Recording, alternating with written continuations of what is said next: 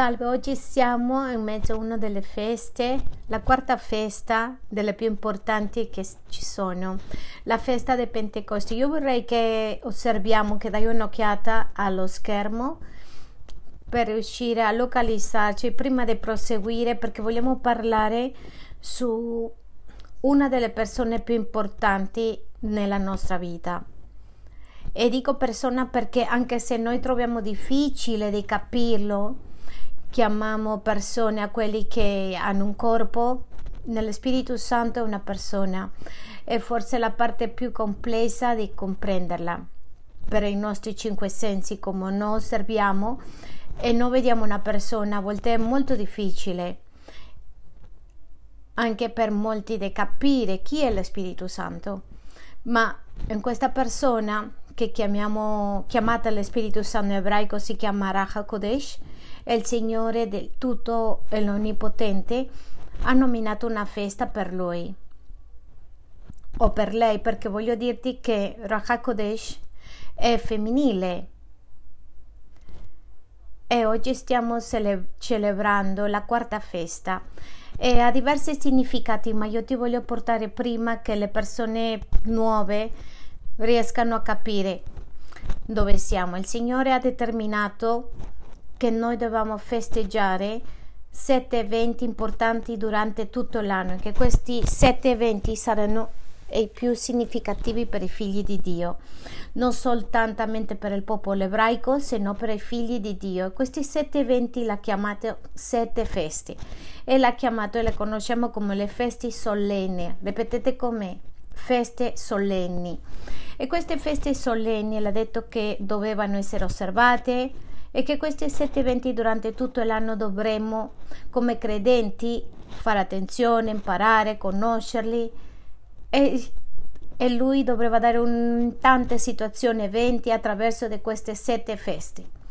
E queste sette feste o eventi sono separati in due grandi concetti il primo gruppo si chiama le feste di primavera e il secondo lo chiamiamo la festa autunnali. Nella Bibbia le conosciamo come le feste, la pioggia prima e la pioggia ultima, anche come le feste di primavera, primaverile e autunnali, come le feste storiche e anche come le feste profetiche. Allora comincio a nominare, e, e la prima è stata la Pasqua, la seconda è il pane senza lievito, la terza è le primizie. E questo è quello che conosciamo, male conosciamo come la settimana santa. Per Dio non esiste la settimana santa. Esistono quelli che si chiamano le feste solenni, ma non dobbiamo discutere su questo argomento soltanto nominare. Ci sono chiese e pastori che festeggiano particolar, questo particolare momento come una settimana santa e noi celebriamo come una festa perché lo facciamo perché abbiamo una comprensione speciale che Dio ci ha dato e noi vogliamo averlo perché è un regalo di parte sua. Quindi queste prime feste sono finite esattamente oggi 50 giorni e oggi è la festa di Pentecoste che significa la venuta dello Spirito Santo. E questo è anche un altro oh, evento molto speciale, un significato speciale. È il fatto che la Chiesa sarà iniziata. Un giorno come oggi 2026-27 se i conti sono fatti bene la Chiesa ha iniziato ma un pochettino meno. La Chiesa, la Chiesa è iniziata, ha preso luogo, è nata la Chiesa. Cioè, qualcuno credono che la Chiesa è iniziata quando Gesù ha chiamato a Pietro, Giovanni, ai discepoli, li ha messo in gruppo e hanno iniziato a seguirli. No, la Chiesa non è iniziata quel giorno. Loro seguivano Cristo e lo seguivano con fede lo stavano seguendo con lealtà, ma non era iniziata la Chiesa. La Chiesa non è iniziata il giorno che è morto Gesù, nemmeno il giorno che risuscitò. Quando è cominciata la Chiesa? È il giorno della nascita della Chiesa e teologicamente la Chiesa nasce il giorno di Pentecoste. Allora perché nasce la Chiesa il giorno di Pentecoste? Perché la Chiesa è la sposa di Cristo, si considera il gruppo che accompagna Cristo e viene chiamato con un animo molto tenero la sposa di Cristo. In definitiva la Chiesa quello che fa è camminare con Cristo e prepararsi per il, il, suo arrivo, per condividere con Lui l'eternità e questo parte di ciò che stiamo preparandoci parte di questo esercizio che stai facendo, se l'ho chiamato, lo chiamiamo esercizio, tutto quello che facciamo, la correzione di vita, l'imparare ad adorarlo, il sottomettersi, è tutto un intero processo per essere con Dio nella eternità. Ora bene, questo processo, questo gruppo che attraversa per questo processo si chiama la Chiesa. Questa è la Chiesa e questa Chiesa è soltanto iniziata quando è arrivato lo Spirito Santo. Perché? Perché soltanto fino a quel momento un essere umano, qualsiasi essere umano, è riuscito a ricevere lo Spirito Santo, seguire a Gesù. A Gesù non si può seguire con, con azioni buone, con intenzioni buone o con tanta forza in un modo personale. Se qualcuno non conosce a Dio e vuole seguirlo, e non ha lo Spirito Santo si stancherà.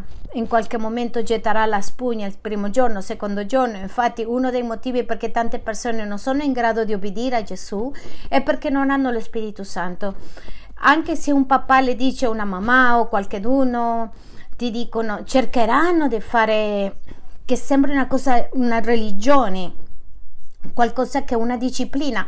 Per esempio, arrivare alla chiesa possiamo obbligarli.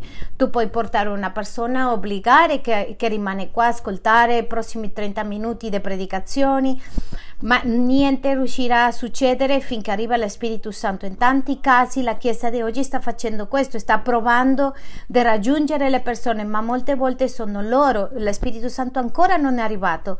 Allora la domanda che ci dobbiamo fare oggi sarà che lo Spirito Santo è dentro di me? Vuoi conoscere un altro modo di definire la Chiesa? È se lo Spirito Santo è dentro di te. Se lo Spirito Santo non è dentro di te, ti voglio dire che non è Chiesa. Sì? E sarò categorico. Non voglio che tu ti senta male, ma vorrei che tu prendi una decisione. Se lo Spirito Santo non è in te, te non sei Chiesa. Bene, tu partecipi di quanto si chiama la Chiesa apparentemente, ma se lo Spirito Santo non è dentro di te, quella persona ancora non è Chiesa, è soltanto la persona. Lo Spirito Santo vengono quando la persona rinasce di nuovo e per rinascere incontra Gesù. E quindi è molto importante che noi capiamo questa è una data molto speciale e penso che è una data soltanto per lui. Il padre ha detto che questa è la data per lo Spirito Santo. Quindi un giorno come oggi, quelli credenti in Gesù, quelli discepoli che conosciamo, che parla la Bibbia, di Pietro, di Giovanni, di Giacomo, di molti di loro, erano uniti, basati su una promessa che Gesù l'aveva detto.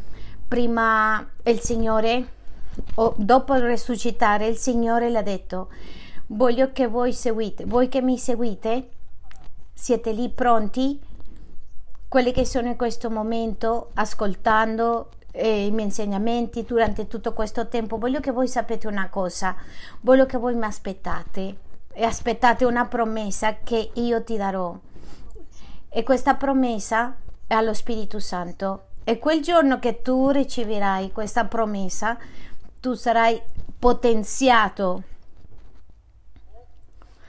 O un'altra parola per questo è riceverate un potere. Accendiamo un pochettino le luci per piacere. Riceverete il potere e questi poteri che ci arriveranno per fare molte cose. Per eh, potere per evangelizzare, eh, ricevere potere per essere trasformati, potere per cominciare a fare miracoli, potere per tante, tante, tante altre cose, ma la più importante è ricevere potere per continuare a seguirmi, potere per riuscire a seguirmi. Sarete attrezzati per essere in grado di seguire a Cristo e questo è ciò che viene chiamata la, la venuta dello Spirito Santo. E per questo è venuto mai prima, fino a questo giorno di Pentecoste, circa duemila anni fa, l'essere umano non era in grado di seguire a Gesù, a Dio, del modo che doveva seguirlo. Mai prima, mai prima l'essere umano aveva sperimentato il potere soprannaturale di Dio dentro di loro. Il potere in cui tu e io possiamo godere e abbiamo tutti i giorni. Perché tu ti puoi chiedere come so e come faccio a capire certe cose che mi state dicendo. Bene, perché lo Spirito Santo te lo dice soltanto con una piccola diversità, differenza. A volte no, non lo curiamo, non capiamo, non, non, apprezziamo questo potere. Sapete che l'esempio di quell'uomo che è sposato con una grande moglie, sì? E all'improvviso non l'apprezza. Quell'uomo che è in una grande posizione nel suo lavoro, ma non apprezza che ha questa grande posizione, quell'uomo che ha tante cose belle nella vita, ma non riesce a apprezzarle. È la, la stessa cosa che accade alla Chiesa con lo Spirito Santo. All'improvviso passano tanti giorni, tante cose, non possiamo apprezzare lo Spirito Santo o chi è lo Spirito Santo. E per questo è importante, penso che, credo io, che è ricordarlo, comprendere chi è Lui per noi e infatti l'unica forza che tu puoi avere per continuare i prossimi giorni verrà da Lui. E tanti hanno questa forza per volere fare miracoli, tanti hanno questa forza per volere fare trasformare altre persone, ma loro stessi non sperimentano la gratificante presenza dello Spirito Santo. Quindi oggi se tu potessi scegliere un amico o un'amica, tu potresti scegliere una, un amico, un consiglio allo stesso Dio, lui direbbe, direbbe fate amicizia con lo Spirito Santo, diventate amici dello Spirito Santo e tanti di noi abbiamo una relazione con tanti, tanti non conoscono chi è lo Spirito Santo e altri non riconoscono chi è lo Spirito Santo. Quando dico non conoscono è perché non hanno mai saputo chi è lo Spirito Santo e che cosa fa dentro loro. Altri non le riconoscono, hanno già sperimentato ma non riescono a riconoscere chi sia lo Spirito Santo. È molto difficile perché lo Spirito Santo è spirito e non ha un corpo. Se lo Spirito Santo, che riuscivamo a vederlo in corpo, eh, ha un corpo, e possiamo vederlo fisicamente, potremmo avere una relazione apparentemente più facile perché sono consapevole di chi è avanti a me e lo posso vedere. Ti farò questa, mm, quest, questa dichiarazione. Lo stesso Signore dice in Giovanni 16, versetto 7. Ti dico la verità. Eppure io vi dico la verità, è utile per voi che io me ne vada. Lui ha detto queste parole.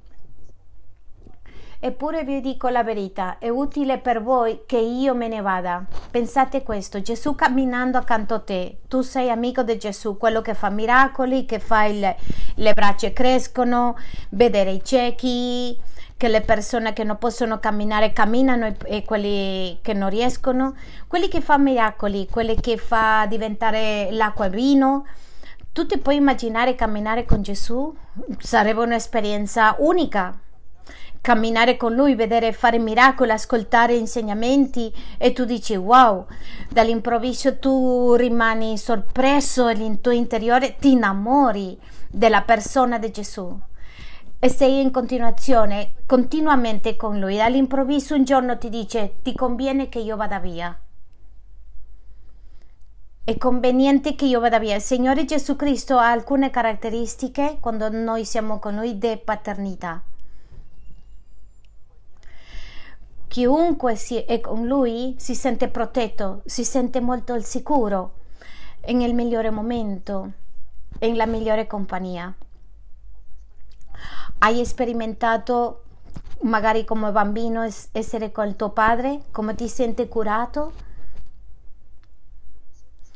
Quello che sente questo bambino lo senti con il padre. All'improvviso il padre le dice a questo bambino ti conviene che io ti lasci che io vada via, tu puoi sperimentare questo vuoto e questa solitudine che possono provare queste persone, questa paura, Signore Gesù, per questi tre anni la mia vita ha cambiato totalmente, è cambiata, io sono diverso, la mia vita non faceva senso, adesso tu dici che vai via, com'è possibile che mi dica che vai via? Che faccio? Che devo fare? Questa sensazione di orfano che qualcuno ha quando uno dei suoi cari vanno via, questo sentimento di orfanità hanno sperimentato i discepoli. Ma le parole di Gesù dice è conveniente perché io vada via. Come può essere? Si lo vedevano, lo toccavano, le proteggeva, le guidava. Ogni passo con Gesù era un passo sicuro per i discepoli. Tu ti puoi immaginare chiedere al maestro che è accanto a te e dirgli e come faccio? Signore, che consiglio mi puoi dare? Voglio consultarti. Vado a casa e devo parlare con mia moglie come, pas- come faccio per farlo bene o parlare con il maestro e dirgli maestro guarda mi sento così male e il maestro ti dice mette la mano sopra di te e tu dici wow adesso mi sento meglio. Mi sono svegliato come triste maestro. E che posso fare oggi? Non riesco, non riesco a organizzare queste cose. La mia mente è in un mondo accelerato, c'è un tsunami emotivo e lui mette la mano su di te e ti dice vieni qui e tu ricevi in quel momento, soltanto con che lui faccia questo, tu ricevi tutto il potere, il riposo, la pace. E lui dice la pace, la... lui è il principe di pace e ti abbraccia, ti tiene lì e non ha fatto niente. Dice la Bibbia che una persona, una donna l'aveva toccato di dietro e, lui port... e, e lei era malata per tanti anni. E c'è scritto nella Bibbia che era il sangue possiamo dire che era un cancro, che era una malattia molto grave per tanti anni, tanti, 20, 30 anni, quanti anni aveva questa donna questa malattia, quanti soldi aveva speso in finanze, medicine, all'improvviso questa donna soltanto toccando al maestro è guarita. E il maestro dice, e si ferma e dice, ma chi mi ha toccato? Chi mi ha toccato? Questa persona che mi ha toccato qui è, uscito il mio potere di me. In questo momento tu puoi dire l'insegnante accanto a te e in ogni situazione camminare con te, tu sei un'altra persona. C'è gente che conosce, conosce un marito, una moglie, si sposano e le loro vite cambiano totalmente e vanno, litigano in casa, cioè hanno proprio dei litigi, ma le vite sono cambiate. Allora tu puoi immaginare camminare con Gesù, con quello che non litighi ed essere al sicuro, al sicuro tu, anche se vai nei cammini della morte, ti senti al sicuro. Anche se in mezzo della tempesta è in un luogo molto difficile, lui calma questa tempesta e ti dice calmi, puoi stare bene, con me puoi stare bene. Anche una persona che sta a punto di andare sulla morte, ed essere giustiziato con Gesù, le, lapidarano e le dici non c'è problema, io sto bene e stai bene. Tu ti puoi immaginare questo, all'improvviso lui dice ai discepoli ti conviene che io vada via, vi conviene, vi conviene che io vada via. E i discepoli si chiederanno no, non puoi andare via della mia vita. Non voglio che tu vada, non voglio che tu vada. Non voglio che tu mi lasci. Se tu mi lasci, sento che la mia vita sta finendo. Lo stesso che le dice il marito alla moglie, la stessa cosa che dicono i figli ai genitori, quello che dice un, un caro, quando, una persona quando parte. Non voglio che tu vai via, ma lui dice ti conviene. Umanamente impossibile che sia conveniente. È impossibile che loro capiscono che è davvero corretto. Infatti, vai via. Umanamente impossibile. Questo era quello che Gesù le aveva spiegato. Allora dobbiamo lasciare tante cose nella nostra vita. Loro avevano lasciato andare al maestro, all'insegnante. Io sarei aggrappato ai piedi dell'insegnante, del maestro, come i bambini piccoli si aggrappano a lui, al piede e non le puoi togliere, ma devi lasciarmi andare. Allora, che cosa aveva il Signore in mente per dire che era conveniente? che possa avere il Signore in mente, che cosa gli voleva dare, che possa può sostituire questa compagnia di Gesù, che possa può sostituire quel momento per qual, qualcos'altro. E io ti chiedo se in questo momento tu puoi rimpiazzare, cambiare, sostituire qualcosa nella tua vita, sostituire una persona, un figlio, un padre. Se dovessi sostituire una mamma, con chi potrei sostituirlo e tu arriverai a una conclusione che non c'è niente per sostituirlo, non c'è niente, nessuno per sostituire la cosa più grande nella tua vita. Non esiste, pensa in questo momento. Tu che cosa può eh, sostituire la perdita di un, di un bambino, di un figlio, di un matrimonio? Che cosa può sostituire perdere un padre, sostituire la morte. E continua a dire il versetto. È utile per voi che io me ne vada. E comincia a spiegare perché se non me ne vado non vedrà a voi il consolatore, ma se me ne vado io ve lo manderò. Lui spiega che arriverà che arriverà il consolatore. Il Signore Gesù sta spiegando, dice, quando io vada via, voi riceverete quello che parlerà, quello che vi educherà. Come la parola dice, c'è un modo di fare come quello che li allatterà. La Bibbia dice che parla di una promessa, voi sapete che il Signore ci parla di un modo che riusciamo a capire quindi sempre usa esempi che sono facili da capire. E uno degli esempi che usa la parola di Dio dice quando voi, voi sarete allattati nel seno della mamma di Gerusalemme. E perché fa questo riferimento? Perché lui sa, per l'essere umano, la mamma è la cosa più importante. Lui sa che per l'essere umano, nonostante che il padre abbia una importanza, è fondamentale e lui dice che quando voi sarete soli verrà una mamma.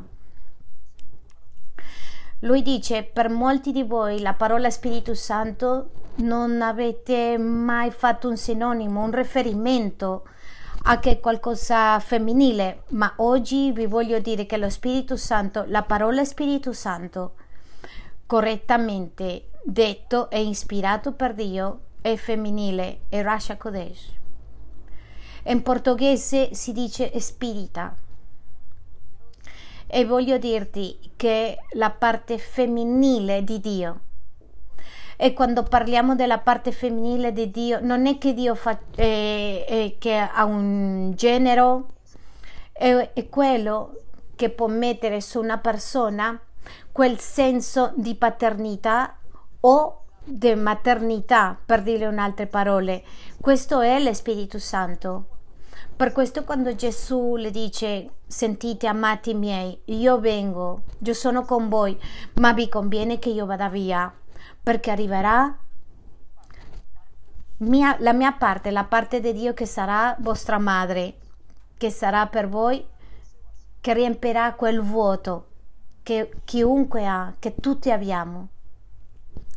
Una madre, una mamma che nutre, che riempie, che, nessun altro potrebbe fare. Ora tu puoi comprendere che dice per qualunque situazione che ti manca, io ti do la mia migliore provvizione, è il mio Santo Spirito, Spirita Santa nella tua vita. Gesù allora gli dice,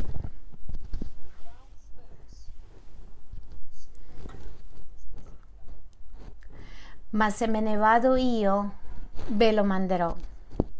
Qual è la difficoltà che il popolo di Dio con lo Spirito Santo? È non riuscire a vedere un corpo. Ma lui dice che quando riceviamo Gesù riceviamo anche il suo spirito e viene dentro di noi e dice che inizia a vivere dentro di noi, che comincia a essere un'opera come nessun altro l'ha fatto mai. Inizia a fare un lavoro all'interno della persona che dice tanto che possiamo dire grazie per, perché il motivo che sei andato via Signore Gesù Cristo e ci hai lasciato lo Spirito Santo. E questa è la persona che ora vive in ognuno di coloro che sono credenti. Tutte domande eh, a me me l'hanno chiesto quando mm, ho conosciuto Gesù e mi hanno detto vuoi che Gesù entra nella tua vita quando una persona riceve a Gesù abbiamo detto che non riceviamo Gesù perché Gesù non è lì riceve lo Spirito Santo e lo Spirito Santo quello che fa è, è fare che io glorifico a Gesù e ricordo che io ho pensato, ho detto, ma come si riceve? Sarà che viene dentro di me? E la Bibbia ci dice che è uno spirito che arriva, che viene, è lo spirito che è santo, un spirito diverso, vuol dire che ci sono tanti spiriti, infatti una parte di te sei spirito, tu ricevi questo spirito dentro di te. Infatti dice che ha soffiato su di loro e hanno ricevuto lo Spirito. Spirito Santo. Sappi che quando l'essere umano è stato creato, la Bibbia dice che il Signore ha soffiato su quella persona, sulle persone, il, prime, il primo uomo, e loro hanno ricevuto lo Spirito. Ecco perché quando abbiamo un corpo, la persona non c'è più, è no- il nostro riferimento mentale che lì c'è una persona, che è il corpo di questa persona, ma lo spirito non c'è più. Allora voglio che tu sappi che quando tu ricevi a Gesù lo spirito, un spirito, diciamo un spirito, lo spirito viene dentro di te e comincia a vivere nel tuo interiore e per questo la parola di Dio ci dice che ora diventiamo il tempio dello Spirito Santo e che ora lo Spirito Santo diventa la sua residenza in noi. Nello Spirito Santo non vive in Buckingham Palace. Lo Spirito Santo non vive a Nicebridge o Marylebone, nessuno di questi parkland. Lo Spirito Santo ha deciso che va a prendere una casa dentro di te lo Spirito Santo ha deciso non vivere in Gerusalemme, non vivere nel Tempio. Lo Spirito Santo ha deciso non vivere nel cielo, ma lo Spirito Santo ha deciso di morare, a fare dimora in colui che lo fa entrare. E per questo lui dice ti conviene. E ti conviene perché lo Spirito Santo, la provvisione di Dio per tutto quello che c'è. Lo Spirito Santo ha la capacità di soddisfare tutte le necessità. Vedi, se ti è mancato il tuo padre, lo Spirito Santo sa come essere papà. Se a te è mancato la tua madre, voglio che tu sappi che lo Spirito Santo lo sa essere madre. Se ti manca il desiderio di avere, lo Spirito Santo ti può togliere o darti quel desiderio. Alcuni avete desiderio di intrattenimento e c'è persone che l'intrattenimento guarda film sbagliati. Lui dice io ti posso dare questo desiderio che hai sen- senza guardare questo film sbagliato. Ci sono qualcheduni che dicono di volere bere per provare la gioia, allegria, la gioia uscire dal mondo ed scappare e lui dice io posso entrare nella tua vita e tu puoi prendere dalla mia disposizione sperimentare tranquillità e non dover uscire di te. Per questo lui dice non ubriacarti con alcol, anzi riempitevi dello Spirito Santo. Lo Spirito Santo ha la capacità di riempire tutte le cose, tutte le necessità, di soddisfare tutto. C'è gente che ha perso il marito, lo Spirito Santo può essere marito. C'è gente che ha perso la moglie. Oggi il Signore ti dice, lo Spirito Santo sta lì con te. C'è gente che ha perso i figli e lui dice, lo Spirito Santo può riempirti. È l'amore dei figli. Non c'è niente in questo mondo che lo Spirito Santo non può riempire. E non c'è niente in noi che lo Spirito Santo non può riempire. E questa è l'opera dello Spirito Santo. Per questo Gesù dice, ti conviene, vi conviene. Ora, umanamente io capisco il desiderio di loro, la paura, perché avevano bisogno di vedere una persona. Ed era la persona migliore, era Gesù, stiamo parlando, loro vedevano Gesù. Torno e dico, loro si sentivano al sicuro. Se tu puoi avere un po' di immaginazione, tu puoi capire cosa vuol dire stare con lui non lo so, io mi godo essere il tempo con mia moglie, con i miei genitori, con i miei figli, eh, mi diverto con Enrique, con Emma, mi diverto con le persone, con, con, con le cose così speciali, con la gente che mi fa sentire sicuro. E non voglio che, che mancassero in questo momento perché sennò come faccio? C'è un temore interno, una paura interna e questa paura interna è quello che a volte ci fa pensare e fare che non capire chi è lo Spirito Santo dentro di noi. Quindi lo Spirito Santo non è una forza. Magari tu potresti pensare che è una forza da parte di Dio perché semplicemente fa cose e tu non parli con lui o a volte non lo capisci perché è un spirito per questo tu lo senti come una forza e tu sperimenti e devi fare un esercizio mentale, sarà che è una forza o che cos'è lo Spirito Santo? Ma no, lo Spirito Santo è una persona, è la persona, è la terza persona della divinità, è Dio stesso, è una persona senza corpo. E se avesse corpo non, potrei, non potrebbe entrare dentro di te sarebbe limitato al tempo, allo spazio. Se Gesù sarebbe oggi e sarebbe qui, non poteva essere in Cile. Se Gesù sarebbe qui, fisicamente camminando per le strade, sarebbe intorno con tante persone e non riusciremo a toccarlo né parlare. Gesù è il tuo Salvatore. Come fare che Gesù sia con tutti allo stesso momento? Sapete che quando io mi sento male, Alvaro può essere sentire qualcos'altro attraverso lo Spirito Santo che le può stare parlando a Diana dietro e può raccontare qualcosa a Luisa perché lo Spirito Santo è dappertutto. Gesù non poteva essere ovunque. La Bibbia ci dice che un giorno era in Galilea e non era in Gerusalemme, e un altro giorno nel deserto di Giuda e non poteva essere in Galilea. E un giorno stava camminando sul mare, ma non era in Samaria. Lui era limitato perché il suo lavoro doveva essere limitato dal suo corpo. Ma lui dice: Vi conviene io voglio che tu senti questa voce nella tua mente e dica, ti dica tu con me perché mi conviene. Perché credi che ti conviene lo Spirito Santo. Perché ti conviene. Perché questa è una verità per la tua vita che è conveniente per lo Spirito Santo dentro di te. Perché Lui provvede tutti i tuoi bisogni, perché lo Spirito Santo è la persona che apre i cieli.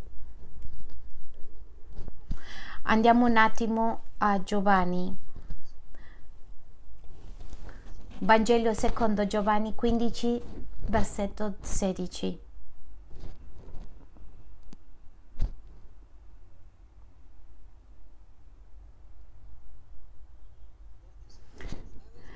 Non siete voi che avete scelto me, ma sono io che ho scelto voi. Guardate, nessuno di voi è sceso a cercare Gesù, ma qualcheduno è sceso nel nome di Gesù e questo è lo Spirito Santo.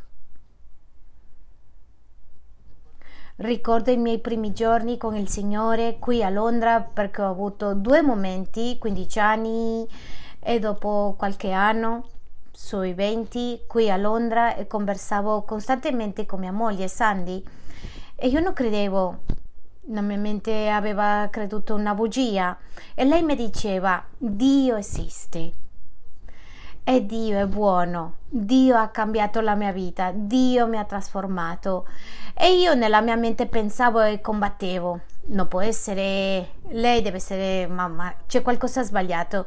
Avevo imparato qualche argomento nella strada e lottavo dentro della mia mente.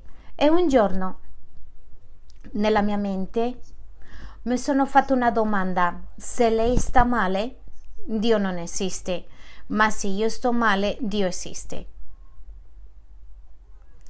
Qualcheduno dei due sta mentendo. Qualcheduno dei due è sbagliato, non no dicendo bugie.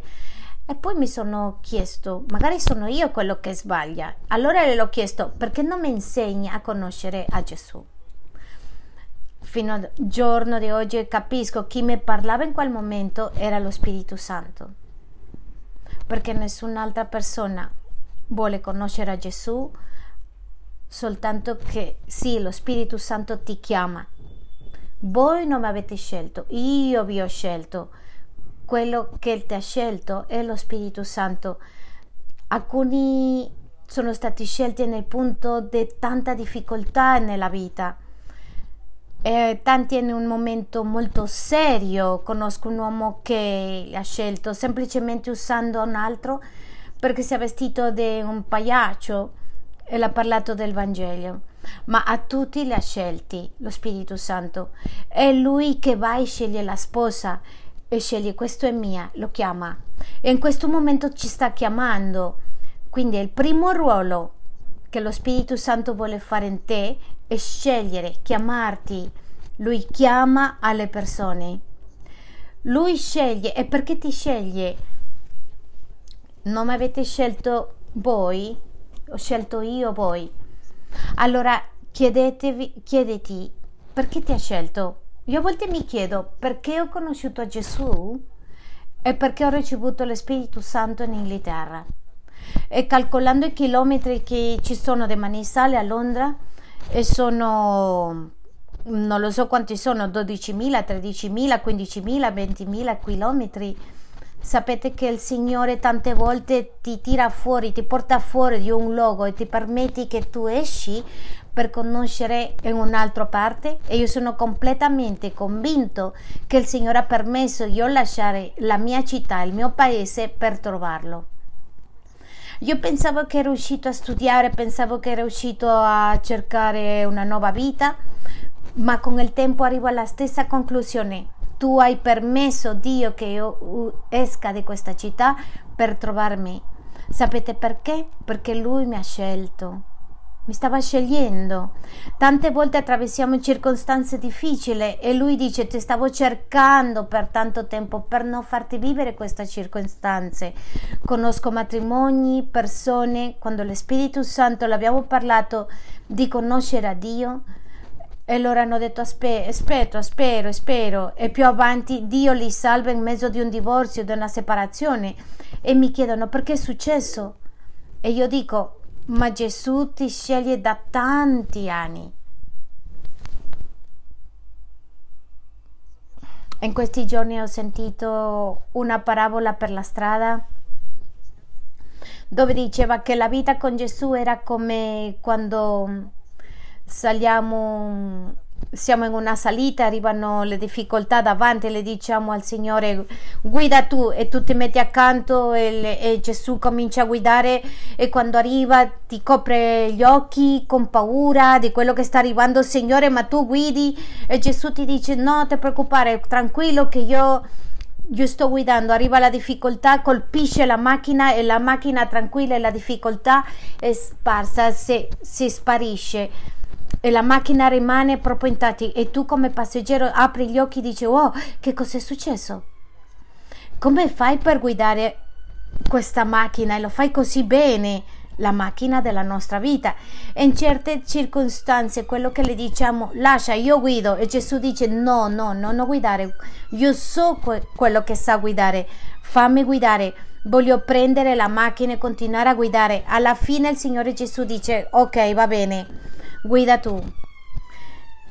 E si mette lui, lui accanto e comincia a pregare, come, come quando vado io con mie figlie e vado e comincia lui a fermare, a frenare, arriva la difficoltà, il credente dice adesso arriva la difficoltà così come ha fatto Gesù lo farò io. E quando entra nella difficoltà, pum, non esce la roccia, sino che l'auto è dappertutto, è, è rotto, e i vetri rotti, tutto rotto. E Gesù dice avreste dovuto smettere di guidare e guidare io e Gesù prende di nuovo la macchina. La, l'auto non è più nuova, è messo proprio un po' rotto, quello che rimane della macchina e Gesù continua a camminare con quello che resta della macchina. Gesù non vuole camminare con ciò che rimane e tanti credenti nella vita per non avere tenuto in conto lo Spirito Santo è lui che deve gestire e guidare quello che è rimasto. E cosa rimane? Circostanze difficili, dolore, per non permettergli guidare quando ti ha chiamato. È un motivo in più per cui ci conviene lo Spirito Santo che venga. Quindi il ruolo dello Spirito Santo è chiamarti. È Lui che ti ha chiamato, che ti ha scelto Proverbi 8, versetto 1 dice, la saggezza non chiama forse, la intelligenza non fa udire la sua voce. Tanti conosci- che conoscono la Bibbia cambiano la parola saggezza e si può leggere di un modo diverso, ma lo Spirito Santo sta chiamando nel versetto 2. Essa sta in piedi in cima ai luoghi più elevati sulla strada agli incroci. Grida presso le porte della città all'ingresso negli androni. Chiamò a voi, uomini nobili, la, vi, la mia voce, rivolge ai figli del popolo.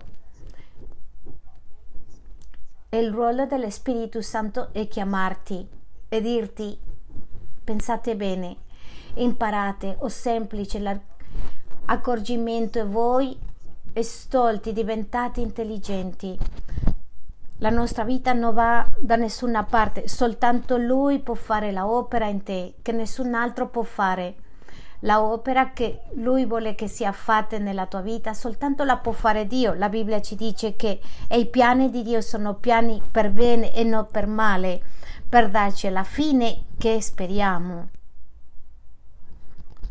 quello che tu speri di diventare, quello che tu speri di fare, quello che il ragazzo vuole fare, quello che la donna, la ragazza vuole diventare nella sua vita, quello che tu e io come papà vogliamo per i nostri figli, il dolore che vogliamo togliere. Lui dice io, vo- io posso rimuoverlo, io posso farlo, ma questa opera soltanto la può fare lui e noi pensiamo che possiamo farli noi da soli. È lì quando commettiamo l'errore più grande di tutte, pensare che noi possiamo l'opera di Dio noi stessi. E con il tempo diciamo, non guidare te Spirito Santo, lasciami, lascia che io guido. Sarà che la situazione in cui tu e io ci troviamo è perché abbiamo guidato noi?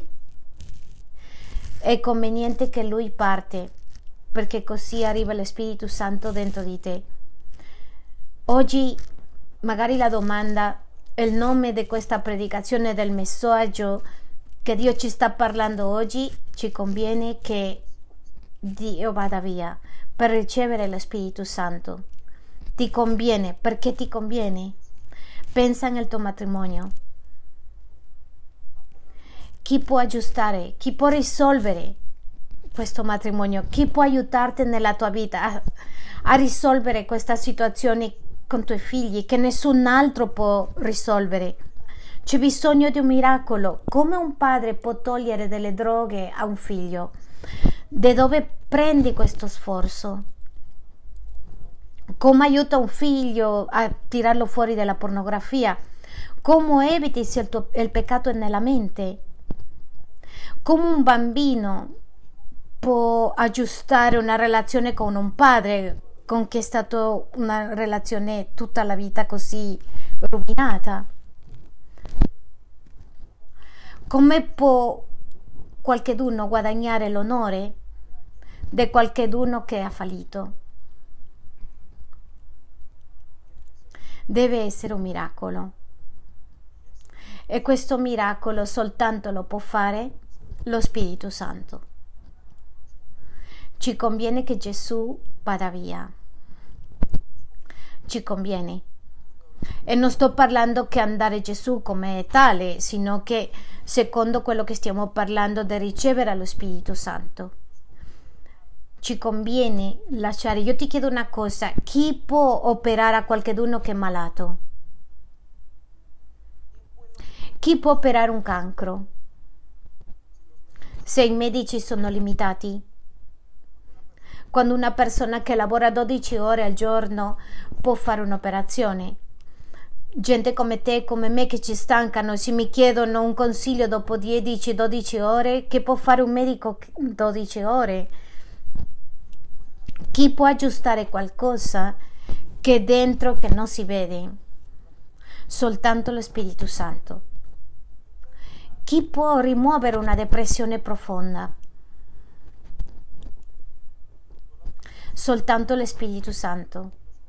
Ci conviene che Lui venga. Ci conviene di mettere le mani nella vita dello Spirito Santo. Ci conviene mettere la nostra vita nelle mani dello Spirito Santo. Lo Spirito Santo è il guardiano del cielo. La Bibbia ci dice che la porta per entrare nel paradiso è una persona, si chiama Gesù ma il portiere, chi apre la porta del cielo, è lo Spirito Santo. È lui che ha scelto, come dicevamo. Andiamo un attimo a Giovanni 10, versetto 1. Gesù è il buon pastore. Questo è uno dei passaggi più belli famosi sulle pecore che ascoltano la voce, la mia voce, e inizia di questo modo. In verità, in verità vi dico, chi non entra per la porta nell'ovile delle pecore ma vi sale da un'altra parte è un ladro, è un brigante. Lui dice che una persona che entra in cielo per sopra la porta, questo è un ladro, un brigante, non è genuino, questo non è reale, questa persona non può entrare, sì? E la porta si riferisce a lui, il versetto 2 dice, ma colui che entra per la porta è il pastore delle pecore. Sta parlando di Gesù. Sta dicendo la porta sono io, è l'unico che può fare che questa porta si entri per questa porta sono io. Ma il versetto 3 è la chiave. Ascoltate proprio attenti. A lui apri il portanaio, portan, portinaio e le pecore ascoltano la sua voce. Ed egli chiama le proprie pecore per nome e le conduce fuori. A questo a Gesù apre il portiere. Il portinaio apre la porta e ne entrano le pecore. Per te e per me, perché tu e io possiamo entrare nel regno dei cieli, Qualcheduno ci deve aprire la porta, la porta è Gesù. È il portanaio lo Spirito Santo e le pecore ascoltano la voce e li chiama le proprie pecore per nome e le conduce fuori. Quindi il primo lavoro, il primo passo, il primo motivo per cui tu e io abbiamo bisogno e ci conviene che Gesù vada e che arriva lo Spirito Santo, ci conviene che lo Spirito Santo venga, è perché è Lui che apre la porta. Tu e io abbiamo bisogno di aprire la porta. Nell'antichi tempo c'era una persona che era che c'era un guardiano della casa dei tesori e se qualcuno voleva un favore e qualcosa di questo tesoro doveva chiedere al portiere. E quindi lo Spirito Santo il primo compito è chiamarti per far entrare al regno dei cieli e chiamarti per arrivare, per venire a Gesù, a trarti. Prima dei Corinzi 12:3 dice: Perciò vi faccio sapere che nessuno, parlando per lo Spirito di Dio, dice soltanto quelli che apre la porta riconoscono che Gesù è Atanema. Soltanto quelli che lo Spirito Santo apra la porta riusciranno a sapere dove è la porta. Per favore, facciamo un attimo di attenzione. Diciamo che non possiamo vedere questo posto, questo luogo dove siamo e c'è una porta nascosta. Soltanto lo Spirito Santo ti può mostrare questa porta. Sapete che c'è una porta che tu puoi bussare. La Bibbia parla di tanto delle porte, porte di opportunità, porte di nuovi inizi. Tu e io ti dico la porta di opportunità nella vita. Se qualcuno mi aprisse la porta per recuperare il mio matrimonio, se qualcuno mi avesse la, la porta per recuperare, fare bene le finanze, per recuperare, riacquistare la mia salute, lui è la porta. Se qualcuno potesse darmi una porta per entrare, un'opportunità, ricontrollare la mia vita ed essere in grado di tornare dopo che la vedo danneggiata, aggiustare e metterla bene. Se qualcuno mi può trovare una porta per un lavoro e poter servire al Signore, Lui è chi apre la porta e Lui ti mostrerà la porta se in qualche momento possiamo osservare diciamo dove è la porta nascosta lo Spirito Santo ti potrebbe portare e chiunque lui scelga ti porterà alla porta è lui che apre la porta che nessuno può chiudere e che chiude le porte che nessuno riaprirà è lo Spirito Santo. Il suo primo lavoro è chiamare Gesù e tutti quelli che sono qui sono stati chiamati ma abbiamo bisogno di ricevere lo Spirito Santo. Se non l'ha ricevuto e se l'ha ricevuto devi lasciare che lo Spirito Santo viva. La seconda cosa che lo Spirito Santo fa e che gli piace tanto è guarire. Lui ama guarire. Isaia capitolo 1 versetto 5 dice per quale ragione colpirvi ancora aggiungereste altre rivolte, tutto il capo è malato, tutto il cuore è languente. Tante persone si ribellano a Dio, sapete perché? Perché sono ferite, perché non hanno permesso che lo Spirito Santo li cura. Voglio che tu immagini una, una porta e il portiere che ti apre, che ti chiama, ti dice vieni, entra, entra il regno dei cieli e che e pri, prima che entri alla porta ti comincia a guarire. E sentite quella cosa che dice su di te, di me. Perché ricevete tanto dolore? La risposta è questa. Dalla pianta dei piedi fino alla testa non c'è nulla di sano in esso. Non ci sono ferite, contusioni, piaghe aperte e tu ti chiedi perché io, perché mi è successo, perché se io l'avessi fatto. Io immagino lo Spirito Santo nella porta dei regni del cielo che Gesù che arriva e, e sta in piedi come il portiere e prima di entrare comincia a sanare. Davide entra, ti chiama, ti dice entra, ma quando arrivo lì e sono pronto per entrare dici ma sei così così ferito per dentro e fuori.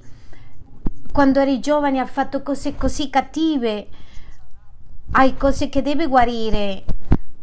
Eri ribelle contro, con i tuoi genitori, hai fatto, hai rivel, ti sei ribelato contro il mondo, hai deciso non fare bene, non puoi entrare così. Infatti è andato le cose così male, la vita è andata così, ti ha punito, hai sofferto tanto. E lui risponde, risponde dice, le piante dei piedi fino alla testa, non c'è nulla di sano, non ci sono ferite, contusioni, piaghe aperte che non sono state ripulite né fasciate nelle nite con olio. Il vostro paese è desolato, le vostre città sono consumate dal fuoco, i vostri campi li divorano degli stranieri, sotto i vostri occhi tutto è devastato come per un sovvertimento di barbari. Ma siete così danneggiati, tu senti, dice, tutti i nemici hanno preso vantaggio su di me, tutti, e che non soltanto io, è stata tutta casa mia, tutto il mio paese. Sento che tutta la mia vita è proprio sbriciolata, rovinata. E se c'è qualcosa bene, semino qui va bene, però poi qualcosa va, va male costruisco una casa e il vento la porta via e metto qualcosa, una, una pittura, faccio un lavoro e mi colpisco le mani, non esce bene bene con mia moglie, non va bene con i miei figli, non va bene, non funziona niente. E lui dice perché? Perché sei senza guarigione, sei malato e dalla testa ai piedi. Per favore, permettimi di guarire, ti voglio fare guarire e il portiere aprendo la porta ti dice io comincio a, farti, a curarti e lo Spirito Santo chi ti, ti fa guarire? Se tu ti chiedi dice io non voglio perdonare mia madre non voglio perdonare mio padre. Odio quella persona per quello che ha fatto. Odio perché non è stato con me e poi ascolti la voce dolce dello Spirito Santo però si perdoni si perdoni hai, per, permettimi di aiutarti a perdonare. Perdonati te stesso. Si perdoni, io decido perdonare. E comincia la persona a sperimentare guarigione. Sapete che il perdono non è altro che una decisione? E inizia a sperimentare una cosa così diversa dentro di te. Lo Spirito Santo è chi ti guida di notte quando tu vai a letto e dici che cosa farò domani? Sei sul letto e com- cominci a pensare non posso continuare con questa relazione, devo lasciare il peccato, ho iniziato una, br- una brutta relazione, devo scappare. E lui ti dice perché non pensi? Perché non le dice a una persona e come ti sembra se chiedi perdono?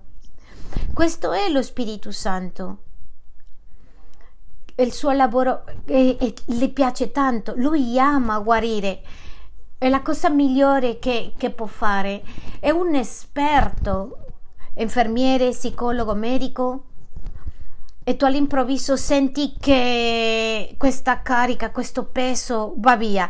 E dici ah stavo così male, ero pieno di invidia, ma ho capito, ho capito. A te non hai capito ti hanno soffiato lo Spirito Santo. Ti conviene che lui arriva, ci conviene. Come tu puoi fermare questo desiderio prima di andare a prendere droga, a usare cocaina, a mettere sotto l'influenza della marijuana, cadere sull'alcol e vai al negozio in quel momento e dici no, non posso farlo, come tu puoi fermare in quel momento, anche se sei ferito, vuoi andare a bere dell'acqua che c'è nel gabinetto. E tu dici no, è che questo credo quello che ho, come puoi evitarlo? Perché il Spirito Santo ti parla. Sono convinto quando, quando vai nel Salmo 23 che dici lui mi pascolerà è lo Spirito Santo che ti sta parlando. e tu ricevi, dici mi conviene. Io sento l'eco, mi conviene. A te e me conviene che lo Spirito Santo venga. E lui dice in Luca 4, versetto 18. E lo Spirito del Signore è su di me, lo Spirito del Signore è sopra di me, perciò mi ha unto per evangelizzare i poveri, mi ha inviato a annunciare la liberazione ai prigionieri e recupererò della vista ai ciechi per rimettere in libertà gli oppressi. Queste sono parole di Gesù, ma ti voglio dire che come oggi Gesù è dentro di te è lo stesso Spirito Santo facendo questo. Liberare, guarire, proclamare. Per questo è e tu senti tante volte, lui lo sa, il portiere lo sa, il portiere dei cieli lo sa. Lui dice, so che ti senti male, che sei in angoscia, che senti che esplodi, che non c'è domani per te e con questa situazione non sarai in grado. E lui dice, ora sono dentro di te, per questo, per questo sono qui nella porta, per aiutarti, per aiutarti, per de modo che tu possa ricevere la libertà. Quanti di voi non siete riusciti a dormire per una situazione? Quante volte durante la notte pensiamo alla stessa situazione e lui dice dammi questo problema e quando l'abbiamo consegnato hanno sperimentato riposo, non posso fare più, non posso farcelo da solo. Questa è la nostra preghiera. C'è una preghiera che è in mezzo dell'angoscia è molto difficile perché quando tu preghi in mezzo all'angoscia tu non stai pregando per la fede, per fede, sino che stai pregando per angoscia. E molte volte questa preghiera è quasi come antifede.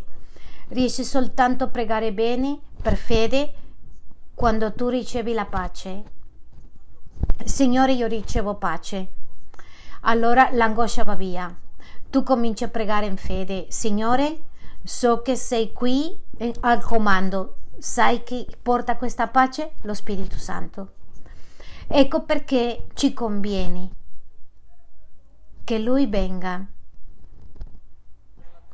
Ma la terza cosa per cui, per cui conviene è che lo Spirito Santo vuole raccontarci tutto quello che si sente nel cielo tutto quello che si sente nel cielo, quello che dice il Padre.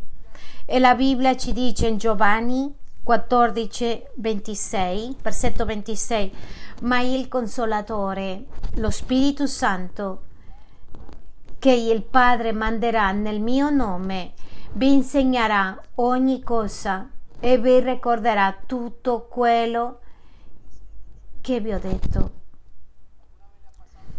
Ma è successo, ti è successo che non riesci come soluzionare certe cose in un seminario di coppie? All'improvviso sei in mezzo di un problema con il tuo partner e dici, eh, si ricordasse tutto quello che mi hanno insegnato? Nella Bibbia, nella Chiesa, questo fine settimana sei un attimo e dici, ah, me l'hanno detto, adesso come faccio?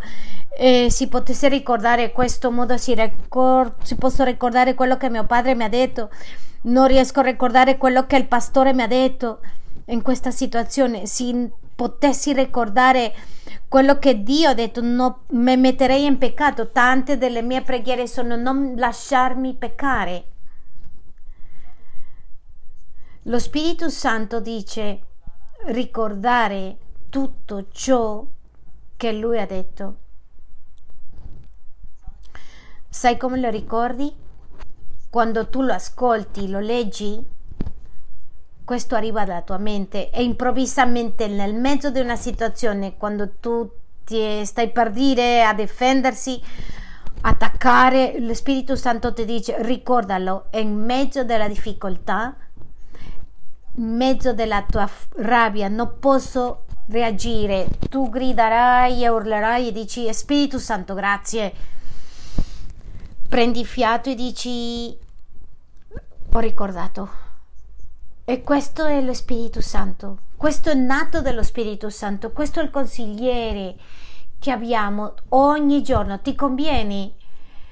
E prima tu andavi a peccare, tu da prima di aprire una situazione, un giovane aprendo la, il, comp- il computadore e dici, eh, per vedere pornografia dici no, non lo faccio e quella persona che ha difficoltà nella sessualità dice ricorda il tuo impegno e lui ti ricorda, non soltanto ti ricorda, sino che ti insegna tutte le cose. Allora non è caduto, è riuscito a salvare il matrimonio, a salvare la famiglia.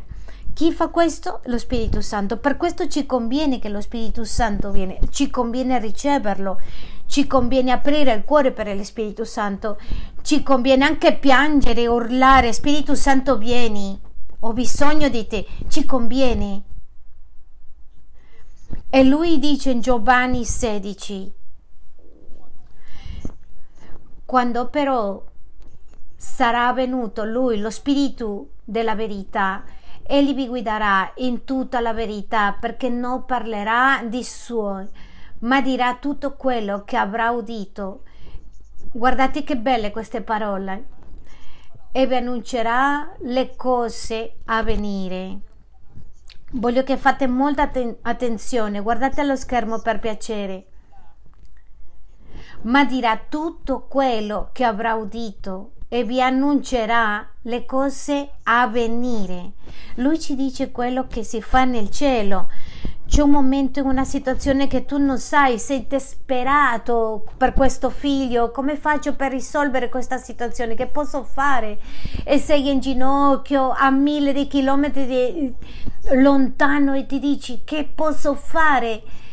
E il padre sente questa preghiera e dice andiamo a fare questo, lo Spirito Santo ascolta velocemente, dice andiamo a fare questo, lo Spirito di profezia e ti insegnerà quello che sta per accadere. Che riposo che qualcuno mi dica quello che accadrà nel cielo. Questa parola, questa frase è impressionante. E vi annuncerà le cose a venire. Che bello sentire questo che, che ti dicono starà tutto bene, questo accadrà quello diceva Victor Manuel che lui sapeva il futuro e noi non lo sappiamo. Che riposo sapere, che sollievo che qualcuno mi può dire quello che Dio pensa sulla mia situazione. E ho tante, alcune situazioni che sono in sospeso e sento la voce e mi dice, sapete cosa avviene alla mia vita? Un riposo, un enorme riposo. Ho ricevuto una chiamata questi giorni e quando qualcuno ha chiamato in mezzo di questa situazione difficile che stavo affrontando, ho sentito la voce di Dio. Attraverso di questa persona è venuta una pace al mio cuore e sono rimasto in calma. Ho detto apparentemente non posso risolvere, ma lui dice io posso risolvere con te.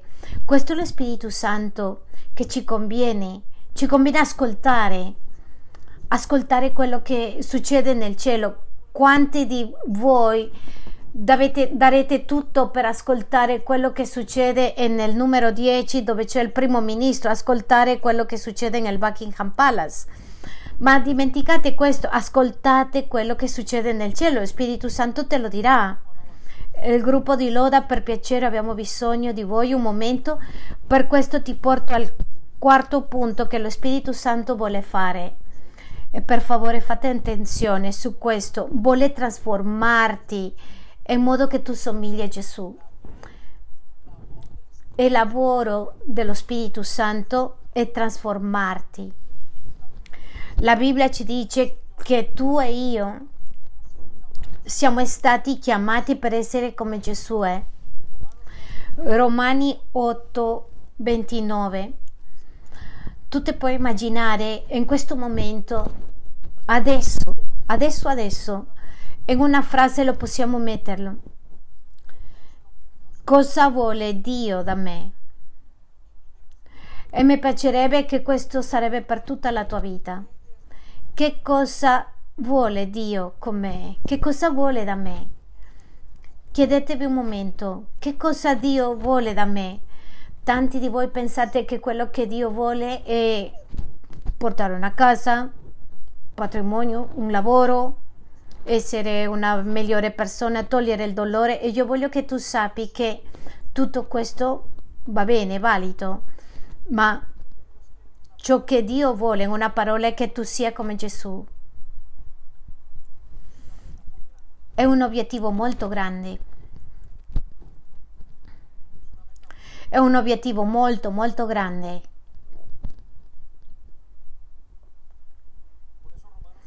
Per questo Romani 8:29 dice, perché quelli che ha preconosciuti, guardate cosa dice di te e di me, Dio ti ha conosciuto a quelli che sono suoi prima. Cosa significa? Che prima che tu arrivassi qui, anche prima che tu nascessi, Dio ti aveva ti era già incontrato e ti dice e ha scelto, ha scelti per diventare, li ha pure predestinati a essere conformi all'immagine del figlio suo, affinché egli sia il progenito tra molti fratelli.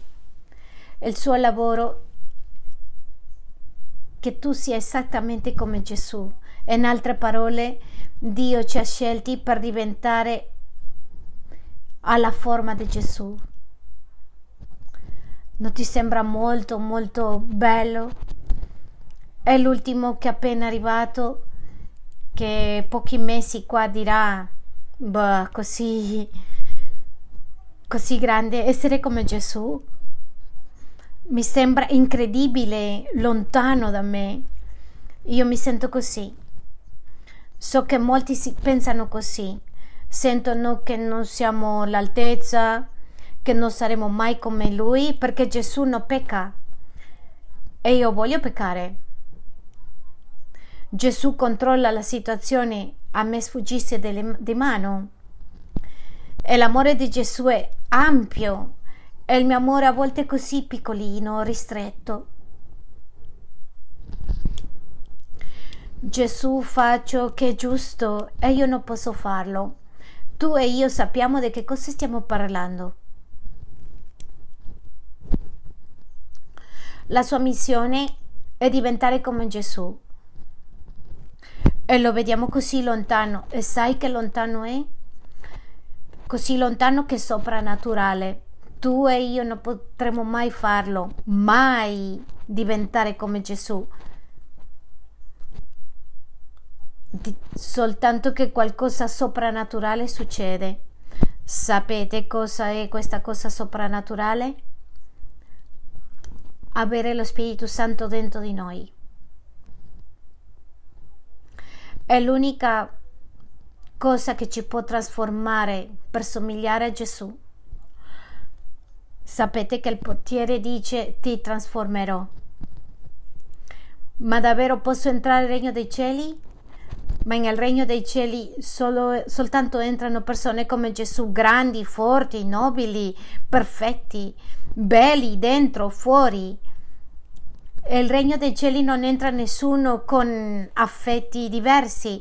Al regno dei cieli nessuno entra che sia malato. Al regno dei cieli soltanto possono entrare la perfezione. Lo Spirito Santo dice: Io ti aiuto, io ti trasformerò io ti apro la porta al regno dei cieli e mentre che voi ragazzi entrate, anzi andrò, camminerò con voi in questa trasformazione. Questa trasformazione è equivalente alla parola santificazione.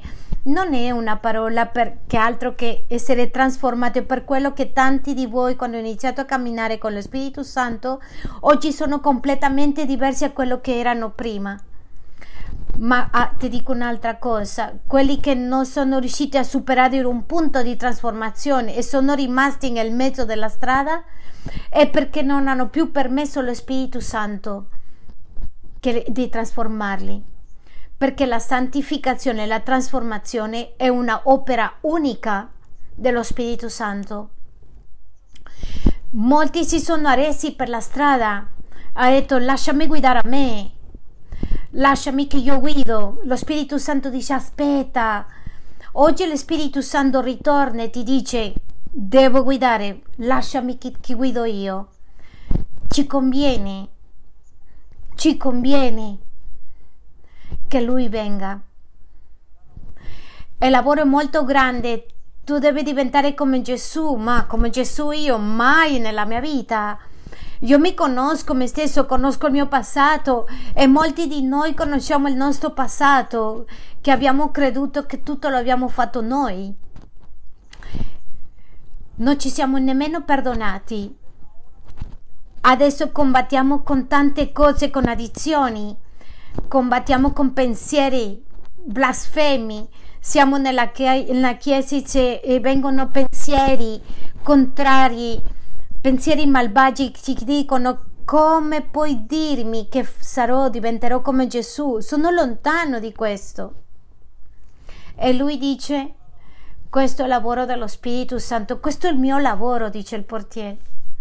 Il versetto 18 del secondo libro dei Corinzi dice, e noi tutti, tutti, tutti ha visto e scoperto.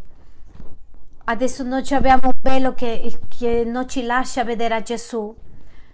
Il portiere ci ha tolto il velo, ci ha aperto la porta e dice Davide entra, ci ha pulite, ha cominciato a dire tutto quello che Dio aveva con noi e ora dice io ti trasformerò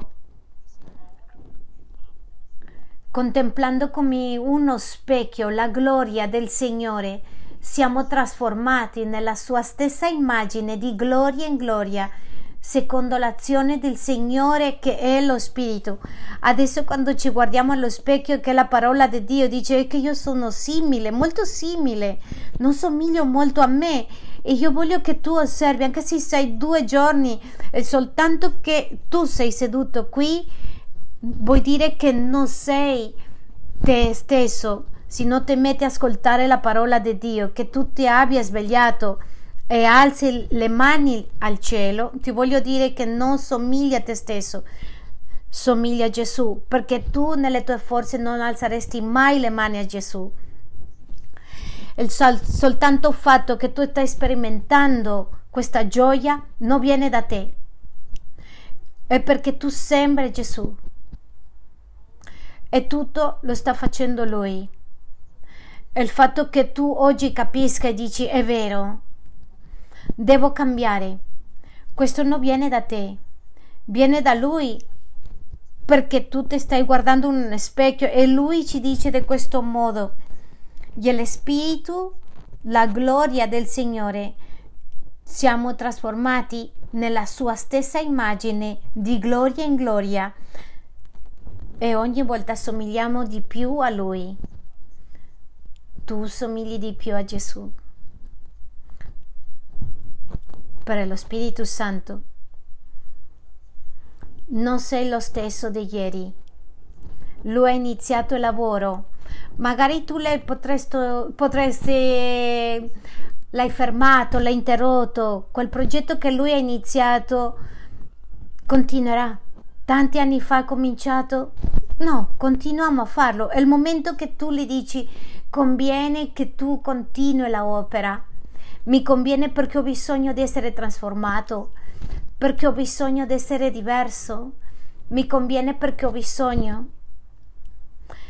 Mi conviene, mi conviene.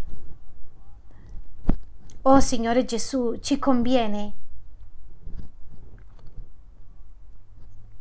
Ci conviene essere trasformati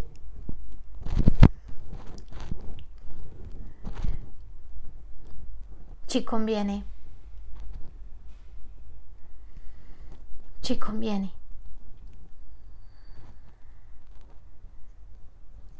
Ci conviene che tu sei qui. Ci conviene che tu arrivi. Ci conviene. Ci conviene che tu ci aiuti ci conviene che tu ci, ci trasformi, che tu ci parli. Ci conviene.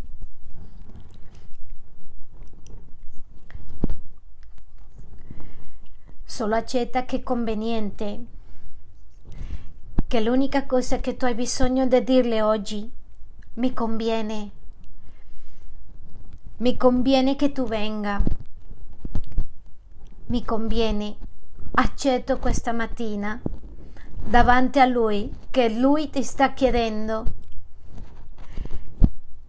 Mi conviene che tu creda che ti conviene e lui ti chiede stamattina come il giorno che tu l'hai conosciuto. Tu credi che ti conviene? Veramente credi che ti conviene? Perdonaci, Signore, ci conviene.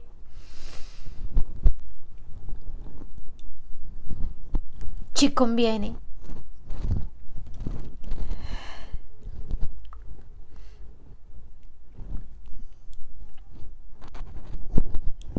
Ci conviene.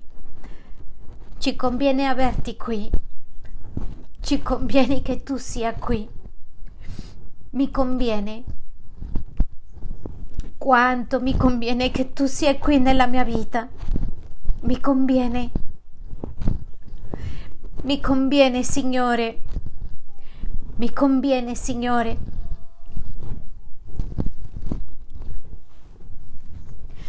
Ho bisogno di te mi conviene. E il Signore ci chiede, ci conviene. Certamente, Signore, ci conviene. Niente altro mi conviene più di te. Niente mi conviene di più. Niente mi toglie questa angoscia, questo dolore. Niente mi toglie nient'altro mi conviene di più. Ho bisogno, ho bisogno di te, ho bisogno, mi conviene. Certamente, naturalmente, Signore. Mille volte ti dico, mi conviene, mi conviene la tua presenza. Senza la tua presenza non sarò trasformato. Quanto mi conviene mi conviene stare con te.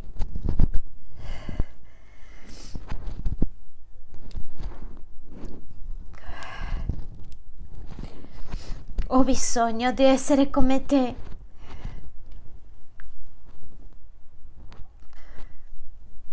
Oh Signore,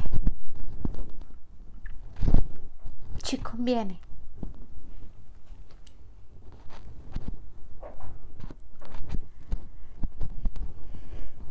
ci conviene.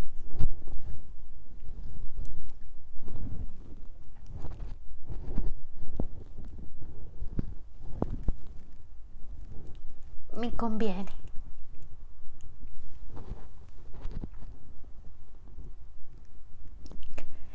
Mi conviene.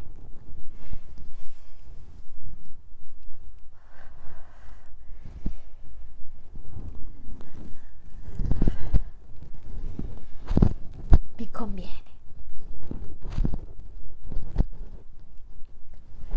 Ci conviene.